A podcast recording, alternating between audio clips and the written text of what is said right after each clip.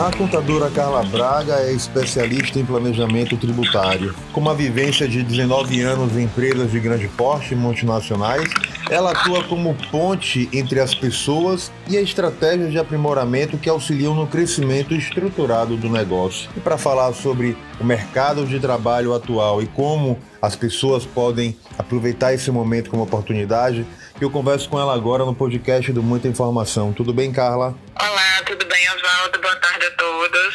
Como você avalia o impacto da pandemia sobre o mercado de trabalho? Oswaldo, eu entendo que, assim, pode até parecer já uma frase pronta, né? Mas, assim, nós não sairemos dessa pandemia da forma como entramos. Isso aí, com certeza. No mercado de trabalho também não é diferente, tá? Eu vejo que a grande mudança que a gente vai passar nas empresas, né, para os profissionais, será de caráter comportamental. Eu entendo que a gente vai ter, sim, relações mais humaniza humanizadas nas corporações. A gente estava vivendo um período de relações muito automatizadas, né, robotizadas, muito sem uma, uma interação ser humano, né? E essa é uma tendência que eu já falava em algumas empresas já desde o ano passado. Já existem até alguns estudos, algumas empresas já estão adotando essa humanização no mercado de trabalho, né? E eu acho que pós-pandemia, apesar de todas as dificuldades que a gente vai passar, eu acho que vai ser uma tendência essa relação mais humanizada. O foco nas pessoas nunca foi realmente tão necessário. O que precisa Sim. mudar na postura dos líderes? e também na postura dos funcionários. O que que acontece, né? Os líderes, eu entendo que eles precisam reconhecer mais as forças individuais dos seus funcionários, né? Ninguém ele é bom em tudo, né? A gente precisa ter esse, esse entendimento, porque às vezes a gente cobra demais dos nossos funcionários competências que realmente eles não são tão bons, né? E a gente esquece de potencializar aquilo que eles são bons. Então, assim, por que não a gente tentar mesclar essas, essas forças, juntar essas forças das pessoas no que elas têm de melhor? A gente já fala em uma nova tendência de mercado que é o job share. Eu tive a oportunidade de vivenciar essa tendência enquanto eu era gerente de uma equipe, de uma empresa de grande porte aqui em Salvador. E o que é esse job share? Você tem compartilhamento de tarefas, né? As tarefas elas são designadas por duplas e não por pessoas. Então assim, a dupla ela é responsável pela execução daquela, daquela tarefa. E aí pode ser uma tarefa, duas e aí enfim o líder é que vai fazer essa definição de como serão as tarefas. Mas assim, você compartilha, você tem a oportunidade de juntar forças, pegar o que tem de melhor em um profissional, o que tem de melhor no outro, para que aquela tarefa seja bem executada. Então, é uma estrutura muito interessante. O líder ele precisa trocar mais ideias com seu time, buscar novas perspectivas para atingir objetivos, ele precisa se relacionar. Não dá mais para a gente falar no líder que gerencia a equipe dentro de uma salinha fechado, sem conhecer as pessoas com quem eles trabalham, né? ele trabalha, né? Ele precisa conhecer o profissional, ele precisa se relacionar. Em reunião de alinhamento, esqueça líder de uma vez por todas. As pessoas elas querem participar das tomadas de decisões. Elas querem, elas querem? Então elas querem se sentir inseridas nesse contexto. Tem que trazer essas pessoas para decidir junto conosco, né? Aconteceu um problema, não busque culpados, vamos buscar soluções. Se as, se as decisões são compartilhadas, então os problemas eles são compartilhados, então não existe um culpado. Vamos centrar a energia para resolver o problema. Vamos comemorar as vitórias. A gente tem a tendência muito de reclamar quando algo não saiu como a gente esperava, né? Mas e como a gente, e quando a gente teve um resultado brilhante, magnífico, o que é que a gente faz com isso? Como é que a gente comemora? Como é que a gente trata essa informação? formação. Por outro lado, o que é que os profissionais precisam nesse novo contexto? Trabalhar cada vez mais a flexibilidade, tá? A gente está num mundo de mudanças muito rápidas, não dá para a gente fazer as coisas como a gente sempre fez, né? Quando eu comecei a gerenciar uma equipe de grande porte e uma empresa que tinha recém sido privatizada, as pessoas diziam, mas Carlos, eu sempre fiz assim, não dá para mudar agora. Mas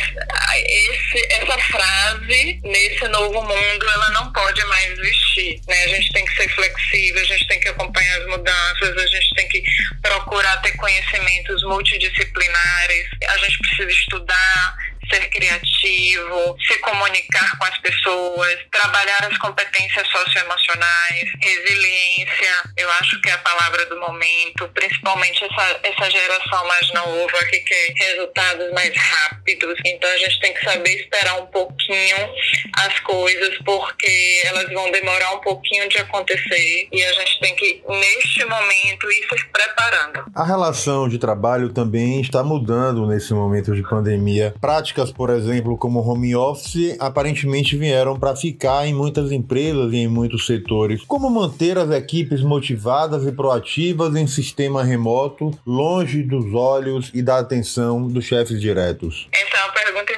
interessante, Oswaldo. Minha carreira profissional, comecei em empresa de consultoria e empresas do segmento de consultoria, a atividade de home office, ela já era muito praticada. Não é uma novidade para esse segmento de negócio as pessoas elas têm as suas atividades, elas são cobradas por projetos e não por horas de trabalho, né? Então, o líder, ele tem sim como acompanhar as atividades que estão sendo executadas pelos profissionais de acordo com a sua produtividade e não se ele começou 8 e meia e terminou 5 e meia da tarde. Ele pode sim começar 10 da manhã e terminar 19 e 30, por que não? Se não tiver nada que, nenhuma outra demanda que impacte nessa produtividade, né? Então eu acho que para manter os profissionais motivados neste momento do home office, que a gente já está numa fase de estabilização, né? Eu acho que a fase inicial foi mais complicada de adaptação, principalmente para os segmentos que não eram acostumados a exercer essa atividade de home office, mas eu acho que hoje é a flexibilidade,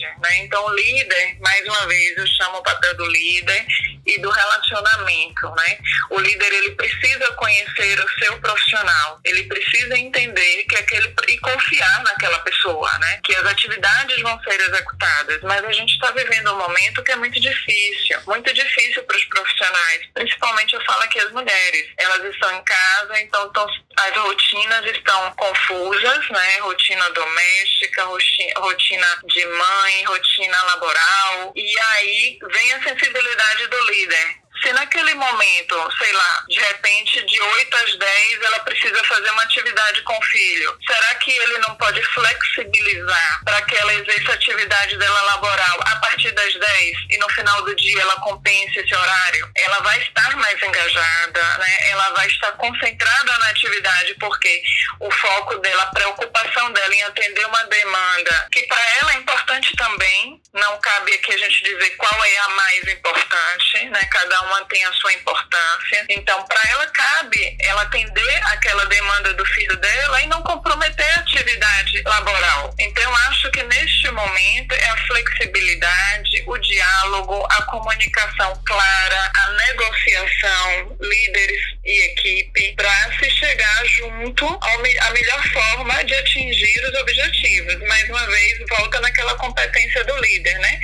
Reunião de compartilhamento, troca de ideias. O líder tem que descer do pedestal, ir para o chão da fábrica, dar o exemplo e se colocar como igual para justamente fazer o processo de construção avançar de forma colaborativa. Seria esse o entendimento? Sim, seria esse, né? A gente praticar, se eu pudesse resumir, eu resumiria com duas palavras, né? A empatia e a flexibilidade. Então, a gente se colocar no lugar do nosso colaborador, entender as dificuldades que ele está passando, porque os líderes também estão passando pelas mesmas dificuldades. Entender que nem sempre é fácil nesse cenário que a gente está convivendo conciliar e gerenciar as emoções. Então eu digo que seria praticar a empatia, se colocar no lugar do outro e trabalhar um pouquinho a flexibilidade. A gente pode exercer as atividades de formas diferentes, em horários diferentes e atingir o mesmo objetivo. Muitas empresas estão tendo que se reinventar e outras até mesmo mudar o foco dos seus negócios. Como conduzir esse processo e como ficar atento a essas mudanças que o próprio mercado coloca na vida de uma empresa, na vida de uma corporação? Muita criatividade, reestruturar processos. Como eu falei, não dá para gente trabalhar da forma como a gente trabalhou. A gente tem uma geração entrando tanto no mercado de trabalho quanto no mercado de consumidor, consumidor, né, que é a geração Z. Tem um dado até da revista Você RH de dezembro de 2019 que diz que essa geração daqui a três anos elas representarão 10% de toda a força de trabalho global. E o que é que essa geração prega, né? Essa é uma geração que ela tem de muita dificuldade em lidar com hierarquia. Elas querem uma relação direta. Elas são pessoas colaborativas. Elas se mobilizam em torno de causas sociais. São pessoas inclusivas. São pessoas que elas estão preocupadas com questões socioambientais. São pessoas que não se apegam a cargos e nem a instituições. Elas se apegam a propósito. Então, este é o nosso cenário. E essa geração é a nossa geração daqui a três anos. Eu estou falando daqui a três anos. Daqui a gente piscar o olho já chega. Então, a gente precisa, as empresas precisam ficar antinadas às necessidades desse novo mercado. E aí é o que? É criatividade, flexibilidade e tratar as questões socioambientais com muito carinho. Existem novas oportunidades no mercado sendo criadas também nesse momento de crise, Carla? Sim, existem. A gente tem algumas profissões que antigamente não existiam. Você vai na área de tecnologia, por exemplo, você tem perito. Eu já estava vendo até hoje uma matéria sobre perito na área de cibernética. Você tem muitas atividades analíticas, né? Esqueçam atividades de robotização, atividades repetitivas. Essas atividades elas deixam de existir e é muita atividade na área de análise, na área crítica. Então, os profissionais que se prepararem, que tiverem esse perfil de criticidade, de criatividade, que tenham inteligência emocional, que consigam tomar decisões, que tenham flexibilidade, eles são os profissionais que vão se diferenciar no novo mercado de trabalho. Perfeito. O que fazer para um trabalhador uh, buscar a reinserção, sobretudo nesse momento de mercado retraído, de tantas demissões e com uma perspectiva clara de um cenário de crise financeira muito complicada após a fase mais crítica da crise de saúde pública? Tem até um dado muito interessante, esse dado é de 2018 e 2019, em que o número de trabalhadores né, no mercado de trabalho autônomo, ele aumentou 50%. Eu estou falando de 2018 a 2019, antes, inclusive, da pandemia. Eu acho que agora, com esse cenário que a gente está vivendo, é um mercado que tende muito a crescer. Os postos de trabalho, eles foram reduzidos, postos de trabalho formais, convencionais, CLT, realmente eles foram reduzidos e a gente não tem ainda uma perspectiva de quando eles retomarão o crescimento e o grande, a grande oportunidade agora seria o mercado de trabalho autônomo, né? o mercado de trabalho informal. Mas aí o que é que é preciso? É preciso que as pessoas também busquem conhecimento, busquem flexibilidade, adaptação, procurem entender o momento e qual tipo de negócio que ela poderia ser engajada. Essa geração Z, por exemplo, é uma geração que ela é muito empreendedora. Então já é uma geração que não estava muito preocupada com o trabalho formal, né? É uma geração que já buscava o empreendedorismo. Então eu digo que